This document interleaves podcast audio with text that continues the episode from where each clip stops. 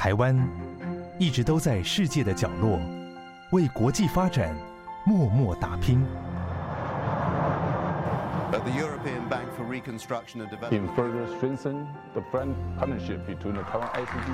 接轨全球，分享台湾经验，这里是国和会。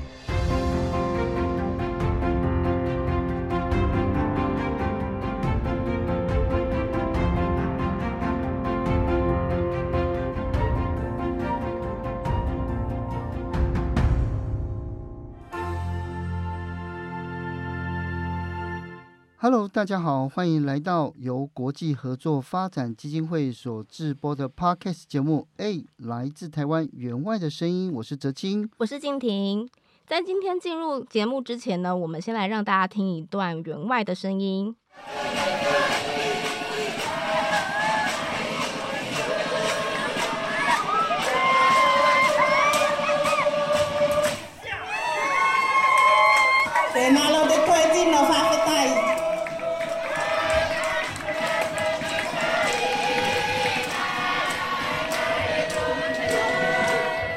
刚刚听到的这段特别的录音呢，好像很热闹，对不对？对，很欢乐哎，很欢乐哈。所以你知道这个音乐是从哪里来吗？对不对？我知道。你知道？你要跟大家我要揭晓答案吗？你，你来揭晓好了。好，这段是我们土瓦鲁传统的舞蹈音乐，哦，是拿来迎宾用的。迎宾用的。对，是我去的时候是没有听过了。对，但是呢，我先跟大家讲一下，就是因为我今天呢看到土瓦鲁，其实我还还蛮还蛮兴奋的哦。那为什么呢？因为土瓦鲁呢，在人类学上，它被列为是南岛语系国家。那南岛语系呢，基本上就是讲的，我们就讲的话叫南岛语嘛。那南岛语从哪里发源？静婷知不知道？不知道哎、欸。从台湾发源。从台湾？对，从台湾发源，然后大概是在六千年前左右，从台湾一路向南扩散。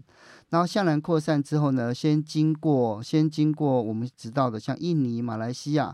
然后有一批的人呢，就往太平洋方向来移动，他们去了萨摩亚，然后包括了像是图，我们刚刚听到图瓦鲁，最远最远到了复活节岛，然后最晚的时候他们抵达了那个纽西兰，所以毛利人他们讲话跟我们台湾族的这些耆老们是可以通的哦，他们可以理解彼此在讲什么。哦所以跟我们其实是算同同同种，对对，跟台湾的原住民族是同样的语族。哦、对，那那更特别是他们往东边去的时候，东边去到了复活节岛嘛，往西边去，他们最远到了马达加斯加。哇！所以这这一大块，这一大块都是南岛语族。嗯、哦，所以呢，像我我们讲我们讲新啊，我们阿美族讲新哈，新叫做那个玛纳。马纳对马纳对，然后眼睛叫马大马大，对，他们在图瓦鲁，甚至于在毛利人，他们也是一模一样的说法。哇，对啊，如果说我只是说后来有些形容词副词不一样，像大眼睛哈，我们叫卡马大，卡卡就是大，什么什么叫叫卡就是大这样子哈，所以他们的讲法就不太一样了。嗯，好，但是有一个东西是没有变的，那就是里马，里马就是手。哦，里马是手。哎，那手也代表什么？数字的。五对五对，那 Lima 这个字很很特别哦，所以在人类学上的研究就是，哎，图瓦鲁跟我们其实是很有关系的。对对，所以这这个呢，跟大家分享一下。嗯，那我们今天呢，呃，来到现场跟我们分享的。这个是非常特别哦，因为我们这一集的重点实际上跟南太平洋的这些小岛国们，呃，这个关系非常非常的密切。那之前呢，我们在节目里面强调了 SDG 的十三哦，那这里面呢就包括了对气候议题有很多的讨论嘛。那这些小岛国到底要怎么样来因应气候变迁？那在国会里面其实有很多的计划跟这个都有关系，是不是？对啊，而且尤其上上集上前两集，我们刚好史副访问史副秘书长的时候，他。刚好从那个 COP 会议回来嘛，他有提到，就是在那个 COP 会议上面的时候，其中有一段就是图瓦鲁的外长，当他当时录录制了一段，他站在海中央，然后呼吁全世界可以去正正视气候变迁这个问题。当时这个画面令很多人都印象深刻，因为他卷起裤管站在海中央，就是讲这段话。嗯，对，所以我我觉得，嗯，尤其刚才子晴哥有讲到图瓦鲁跟我们有这么。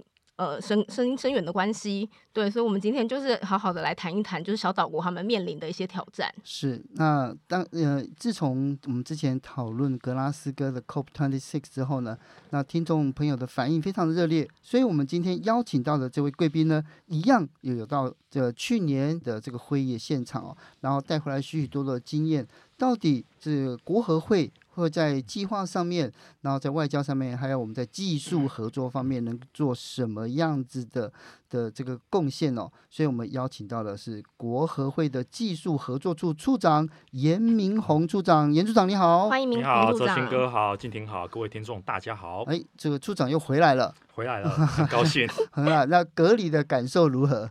非常特别哦，就呃远离办公室，然后在。独自一个人在简易旅馆里面住了两个礼拜，其实哎、嗯，心里面想了蛮多事情的哦。是哦 所以人生有三观有改变吗？哎，就觉得做这份意义，做做这份工作真的是非常有意义，嗯、因为为了要去参加 copto six 然后去。凸显台湾对于国际呃对抗气候变迁的贡献，嗯，对，然后回来之后在，在在英国当然会为了疫情而有点担心，然后回来台湾之后又给了两个礼拜，但心里面觉得没有一点点的损失，嗯，觉得可以为国家为我们这个国际社会做这样子的贡献是非常值得一件事情。是因为在今年的会议里面有一个议题特别提到了，就是气候正义，对不对？那在气候正义里面呢，其实又特别提到了，就是说呃，其实这些先进大国对于小岛国是不公平的。那到底处长，你到现场去这样子呃参与了，去去观察这次会议，这到底是什么样的一个议题呢？OK，我想这个气候变迁这几年大家都非常的清楚，它对于人类的生存带来的一定的程度的冲击哦。那刚刚节目一开始的时候，泽新哥给我们为呃这个南岛语系做了非常呃精彩的一个介绍。那我想在南太平洋的呃上面的这些岛国。他们国家虽然小，但在气候变迁这个议题上，声音是非常洪亮的哦。因为气候变迁，大家直觉的会呃想到这个全球暖化、海平面上升。海平面上升以后呢，对于这些岛国带来是一个存亡的危机。他们很有可能没有办法再继续住在自己长期以来住在这个这片土地上，而必须搬离了他们原本居住的国家。嗯，那呃呃，气候变迁，刚刚泽清有提到气候正义这个议题哦。大家都知，大家应该知道，呃，在国际发展的领域里面，有一个特殊的群体，叫做小型岛屿发展中国家，我们简称为 SIDS。SIDS。对，那这样一个族群的这样子一个 group 呢，他们其实是从一九九二年联合国的环境与发展会议开始被呃标注了这样一个标签。那这个群体里面呢，总共包含了三十八个联合国的会员国。嗯，那我们很多的呃中华民国的好朋友友邦，包含诺鲁啦、土瓦鲁啦、马绍尔啦、斐济啦，这些都在这个这个这个 group 里面。气候正义对他们来说，这些国家三十八个国家加起来，他们的人口还占不到全球总人口的百分之一。嗯，但是却为了呃他们。气候变迁是因为人类排放二氧化碳，然后人类的活动改变了整个大气的循环。嗯，但是在这个问题里面，其实他们一点贡献都没有。这些国家他们没有制造业，他们没有增加非常多的碳排放，但是因为整个呃全球整个人类社会制造碳排放所带来的气候变迁，造成海平面上升，却迫使他们必须要去面对这样子一个严苛的挑战。嗯，所以其实问他们并不是造成问题的一部分。但是却必须承受问题的直接的冲击，嗯，这其实形成了一个正义的问题。他们并不是呃造成对地球造成危害的那一群人，但是却必须变成一个气候变迁最直接、最主要的受害者。嗯，我觉得这个问题是受到国际社会相当的重视的。是。那目前小岛国家就是为了要做这些应应的话，有做了哪些努力吗？我想对于这些小岛国来说，他们都非常的脆弱。这些 SIDS 国家，他们之所以会被赋予一个特呃特别的标签，最主要就是因为他们的独特的地理位置偏呃距离非常的偏远。我们每次要去一个这些岛国友邦出差哦，都要转好几趟的飞机。是它呃远离主要的市场，然后这个货运啊、航运啊都非常的困难。那国土也非常的小。对，那呃，他们其实，在很多的能力上面是不足以去应对这些气候变迁的。比方说海平面上升，嗯，他们除了去接受，他好像也没有其他的选择。嗯，但事实上，对于像海平面上升这一种缓慢但是长期的问题，他们可能没得选择。但是对于一些短期而且每天生活就会碰到的问题，却是我们台湾可以提供立即的协助了。嗯，比方说这些岛国，因为它的货运非常不方便。然后再加上当地自然环境脆弱，所以可能比较没有能力去生产一些生鲜的蔬果，嗯，以至于当地的人民啦，他们呃可能在食物的选择上是受到相当多的局限。那也带造成了一些非传染性疾病的盛行，嗯、对。那这些问题或许可能跟气候变迁没有直接的关系，但是却是他们每天例行可能要去面对一个问题。那台湾我们派遣技术团在当地，透过我们对环境友善的一些农业耕作方式，在当地生产生鲜的蔬菜，来让他们在因为气候变迁而必须举家迁离他们自己的这些呃呃家乡之前。都可以得到呃这些生鲜的蔬果作为他们日常的食物，嗯、对，然后逐步逐步去改善他们这些呃非传染性疾病，包含高血压啦、心血管疾病啦、肥胖啦这些疾病所对他们生活带来的一些影响哦。嗯、那另外，除了在太平洋岛国的这些友邦之外，我们在加勒比海其实也有一些岛国友邦，哦、圣克里斯多福啦、圣文森啦、圣露西亚。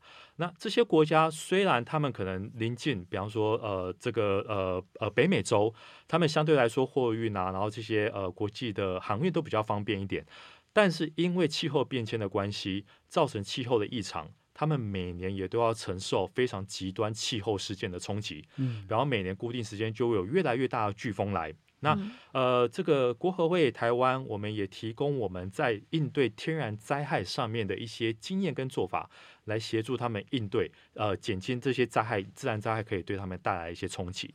是，所以我我刚刚在听处长这样讲的时候，我忽然想到，因为诺鲁这个国家，其实上它的。土地面积加起来大概只有二十六平方公里，它非常小一个国家，地球上倒数第四小的。然后呢，它最高的地方是海海拔四公尺而已。嗯、所以如果说碰到风灾下，就例如说像满潮，甚至于是暴风雨，其实它的国家的土地是很容易被侵蚀的嘛。是对，所以在这方面的话，我们会有，就是如果说我们的技术团或者是我们发现之后他们国家有这样问题的时候，我们会怎么协助他们呢？的确哦，刚刚哲兄有提到诺鲁，它的呃国土面积二十六平方公里哦，那是在还没有涨潮之前，对，潮水涨上来之后，对对，就没有到 那么瞬间瞬间就变小了，对啊，对，所以呃相当有意思的的一个这个地理的条件哦。嗯那呃，他们每年度因为这个海平面上升的问题，会造成它沿海土地的这些劣化以及盐化，嗯，对。那呃，连带的也影响对于这个沿岸地区的一个冲击。那对于沿岸，比方说。过去可能呃容易捕得到鱼的地方，这些现在越来越不容易了。嗯，因为海洋的这个，因为气候变迁的呃，加上全球暖化所带来的酸化的问题，嗯，然后这些呃生物多样性减少的问题，其实在在都影响到他们的的这个生计哦。嗯，本来过去可能可以依赖海洋为生，像这些小型岛屿国家啊，他们的共同一个特色就是它的海洋的国土面积。比它的陆地面积来的大了非常非常的多。平均来看的话，大概它的海洋的国土面积会是它国土呃陆地国土面积的二十八倍以上。对，所以他们非常大程度的要仰赖海洋的资源，嗯所带给他们生计上面的支撑。是，那也因为海洋的这个呃条件的变化，造成在呃一些气候条件上面的一些冲击，所以会造成这些气候的事件，飓风越来越大。风暴越来越大，对，那降雨也越来越无法去预测。嗯，那台湾可以提供他们的协助，就是怎么样子在这些极端的不确定性的条件之下，嗯，增加他们对于灾害的认识。当呃这个灾害从过去的异常变成现在的常态的时候，嗯、他们可以在日常生活里面去做一些什么样子的呃这个这个动作，对，来来去因应，来去调试这些气候的异常事件。是，所以在这里面呢，有很多值得大家注意的哦。在下一段回来之前呢，等一下我让静婷来向这个处长来发问。那到底我们接下来要讨论什么呢？我们先休息一下，那更精彩的还在后面。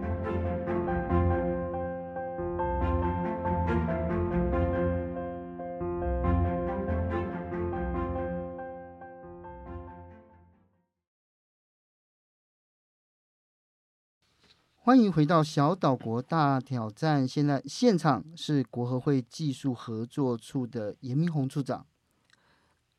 呃，处长，我想我想问一下，因为刚刚有提到说，就是我们就是目前在当地做的一些计划，是希望可以让他们认知到就是气候变迁对他们的影响。那除此之外，我们就是在当地也做了蛮多的，就是农业类的计划。我们就是用呃，有有什么计划，就是是也是有应应到这个气候变迁的议题呢？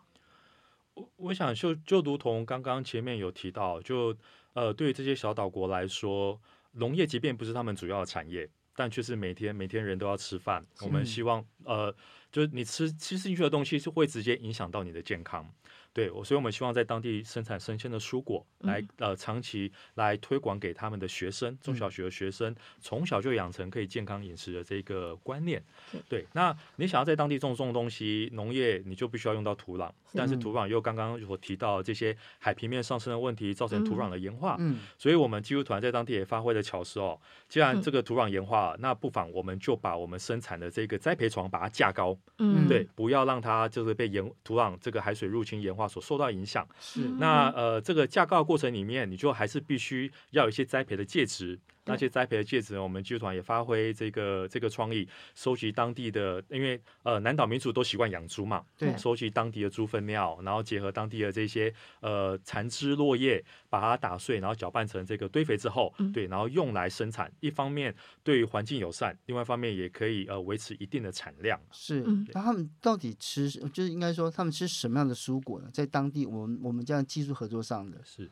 我想他们的这个饮食的习惯哦，会呃经过我们多年的推广，其实我们技术团的这个呃工作非常有趣哦。除了去呃大在当地生产蔬菜给他们吃以外，也教他们怎么吃。嗯嗯。透过这个烹饪班呃这个烹烹饪示范的这样子一个做法，对，那过去他们可能菜只会拿来当做生菜沙拉吃，哦、对啊，慢慢慢慢也知道，哎，其实菜可以拿来炒。才可以跟这个不同的料理跟它结合起来，那也增加一个过去哦。这我们在推广的时候，当地的学生他会觉得，哎，菜是动物在吃的，因为是生的哦。对，他会觉得这可能是牛啦，可能是马在吃的，所以接受度很低。对，但慢慢慢慢，我们透过一些烹饪的这些示范，然后也让他们知道说，吃菜对于他长期的健康是有帮助的。是对，然后慢慢慢慢改变他们的想法。所以我们有种什么，像番茄吗？呃，我们在当地种蛮多这个十字花科的蔬菜，主要是叶菜类的。叶菜类。对对对对。哦，因为因为其实我后来想一想哦，就是呃。在在呃南太平洋的岛国，因为有一些国有一些国家真的是面积非常的小，小到没有树，嗯，没有树，没有树意味着他们不不太有可能会拿来生活，是对生活嘛，所以所以所以他们生食这个习惯是一直就存有的，对，而且他们食物的变化其实也原原传统上面就变化不大嘛。变化不大，对。那再加上因为这个运输的关系，所以其实过去吃蛮多罐头的，因为罐头耐储运。对，你从这个邻邻近的国家进口的时候比较耐放。像 Spain 那一种吗？呃，对，或是像这种午餐肉啦，嗯、对，然后这个鮪鱼罐头啦，嗯、像这这这诸如此类的、哦，是对。那他们传统的饮食，我想哲勋非常清楚啊，像帛琉、嗯、啊，他们喜欢吃芋头，哦，对，那当地这个芋头是他们传统的这个主要的食物，但也因为气候变迁的关系，对于整个这个植物的生长的环境的这个冲击跟变化。当地可以找得到的好的呃芋头的种源也越来越少。哦，对，所以我们技术团也做了一个保种的工作，保种的工作，对，把当地的去去各地去收集这个好的芋头的种源，嗯，然后把它保存在我们技术团的这个园区里面，对，那未来如果说气候，哎，那透过一些呃这些品种的研发啦、育成啦，对啊，慢慢去找出可以适应这个气候变迁的这个新的品种，再推广给当地种植。是，是，那技术合作处里面他们有没有？能源推广的这这类的计划呢？你说呃绿色能源类的吗？绿色能源或者是微电网，像这这类的东西，还是还是归其他单位管的呢？呃，这归其他单位管，哦、对。但我们会跟其他单，因为技术合作，我们主要负责是能力建构。能力建构。对，那在能力建构的这个过程里面，其实你可以透，因为能源除了再生能源以外，另外还有能源效率的使用。对，所以其实我们会透过派遣台湾的专家来，呃呃，这个跟友邦政府做一些呃互动跟呃教育训练，让他们知道你在呃短时间里面没有办法大幅增加这个再生能源的限制之下，你怎么样子在既有的能源结构里面增加你能源的使用的效率？嗯，对，这个其实对气候变迁减少碳排放也是有帮助的。嗯嗯。那我想问一下处长，因为那个这几呃这两年因为新冠疫情的关系，所以应该对驻团的计划都有多少一些影响嘛？嗯、那包括像岛国，像呃诺鲁等等，他们其实因为管境也很就是管制很严格，所以其实要入境也困难。嗯、对，那在执行我们技术合作计划的时候，有没有遇到什么遭遇什么困难，或是对困难？我想疫情的关系阻断的人的流动。对，那呃，我们在岛国这些呃同仁们其实都蛮辛苦的，嗯，即便我们想要送人过去，对，来增加人力资源，都受到了挑战，对，因为飞机就没飞嘛，嗯、国境就封锁起来了嘛，是，对啊，人也进不去，对，所以这个是第一个我们可能碰到的困难哦。那第二个，因为人进不去，货也进不去，所以技术团他们在执行这个农业工作的过程里面所需要的一些呃资材。可能也没有办法如当初所预期的规划，而且可以及时的送到我们手上。嗯嗯。那在这种限制之下，技术团就必须要去呃采用更多的这个在当地可以找到的材料，嗯、对，来转化成他们在做这个农业生产过呃工作里面所需要投入的一些资源哦。对，然后我想这个都是在疫情的限制之下，我们必须要去做的一个思维上面的应变。嗯、但我们得到的成果却是蛮丰硕的，因为这些岛国因为封锁的关系，它可能会有两。粮食安全上面的顾虑，对你外面的粮食进口不进来的时候，你就必须要依赖在在在地的生产。那也因为我们有技术团在当地帮他们做粮食，然后这些呃蔬果类的生产，某种程度也让我们的岛国友邦觉得有一股心安感。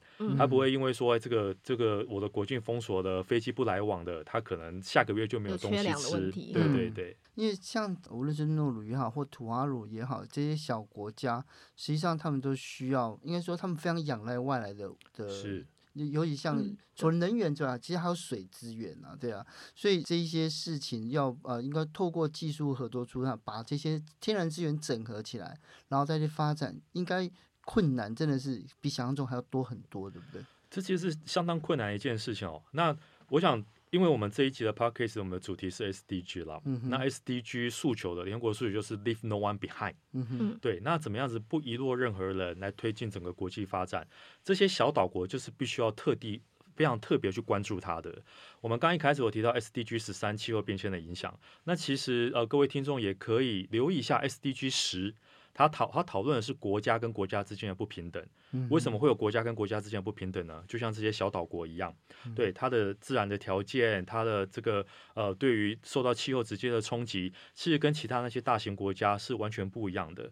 所以在 SDG 的十点，呃，在 SDG 十里面有特别一条，希望全球国际社会可以针对，比方说内陆国家、小岛国家、低度发展国家。一定要特别去关注他们，提供给他们协助。嗯，那其实台湾在这一块上面就呃做的非常非常的具体跟落实。对，嗯、像刚刚有提到了，就我们这个 SIDS 这个 group 里面，总共有三十八个联合国会员国，在这三十八个里面就有十二个现在是国合会有提供协助的国家。对，所以其实我们是相当呼应联合国 Leave No One Behind，然后针对这些特别脆弱的国家提供给他们协助的。是，所以既然我有这么多计划，最后面那个静婷，你还有什么问题想要？我我想问一下处长，这些国家你有都去过吗？我都去过，全部都去过。嗯、那你考察的时候有没有什么令你印象最深刻的事情？深刻的事情，我。觉得蛮多，我其实我蛮喜欢去小岛国出差考察的。嗯，对，到了当地都会让你有一股比较悠闲，然后比较呃这个舒适的感觉。对，那呃第一个先特别的经验，当然就是你必须转机一转再转。对，如果呃听众朋友可能不太了解，到底要怎么转？我们以土瓦鲁为例好了，嗯、我要先从台湾飞到韩国。飞韩国，对，然后从韩国再飞到斐济，斐济，斐济的南底，然后在南底先落地之后，再开车开个两三个小时到北部的机场苏法，然后过一夜之后才等得到飞机从苏法飞到图瓦鲁去。哦，对，这样一趟下来呢，可能就是我这个呃礼拜五早上出发，可能要到礼拜六的晚上才有办法抵达图瓦鲁了。是对，所以这转机的过程非常的曲折，这是一个相当特别的经验。那另外呢，因为它的呃飞去飞行的飞机都是小台的小型的飞机，嗯、对，所以你能够搭的这个乘客也不多，嗯，所以我们也曾经碰过，就我跟同一组专家出发到土耳其出差，结果要回程的时候，对，那呃能够提供的机位就有限，即便你事先都已经。订好机位了，嗯，对，那可能又临时当地又有人有特别的需求，他又优先让他上飞机，就一整团里面只有一部分的人先回台湾的，另外一部分人就在土瓦鲁继续等，哦，这也是会常常发生的事情。哦、那另外在这些岛国出差，因为面积小嘛，你有可能，你比方说像土瓦鲁，你全国绕一圈。对啊，可能在一个小时里面就绕完了。嗯，对，所以工作不会排得太紧凑。对，你会有更多的时间去认识当地的风土民情，对，然后更多的时间去呃了解当地人生活的文化。是对，所以是是可以更加的深入。这些都是跟我们在其他比较大型的国家出差不一样的经验。好，突然我想请问一下，就是我们国合会在推动这些太平洋岛国气候正义的时候，有没有也结合了就是其他的伙伴或是外部的资源一起来推动？有诶，就是像我们呃前面开始有提到的，哦，就是这些小岛国是因为气候变迁的受害者，声音也都非常的洪亮啊，在这些国际场合，所以有很多的国际组织也都准备了资金，要特别来协助这些小岛国。对，但因为这些国际组织在当地其实并没有呃相关的人员或是团队在。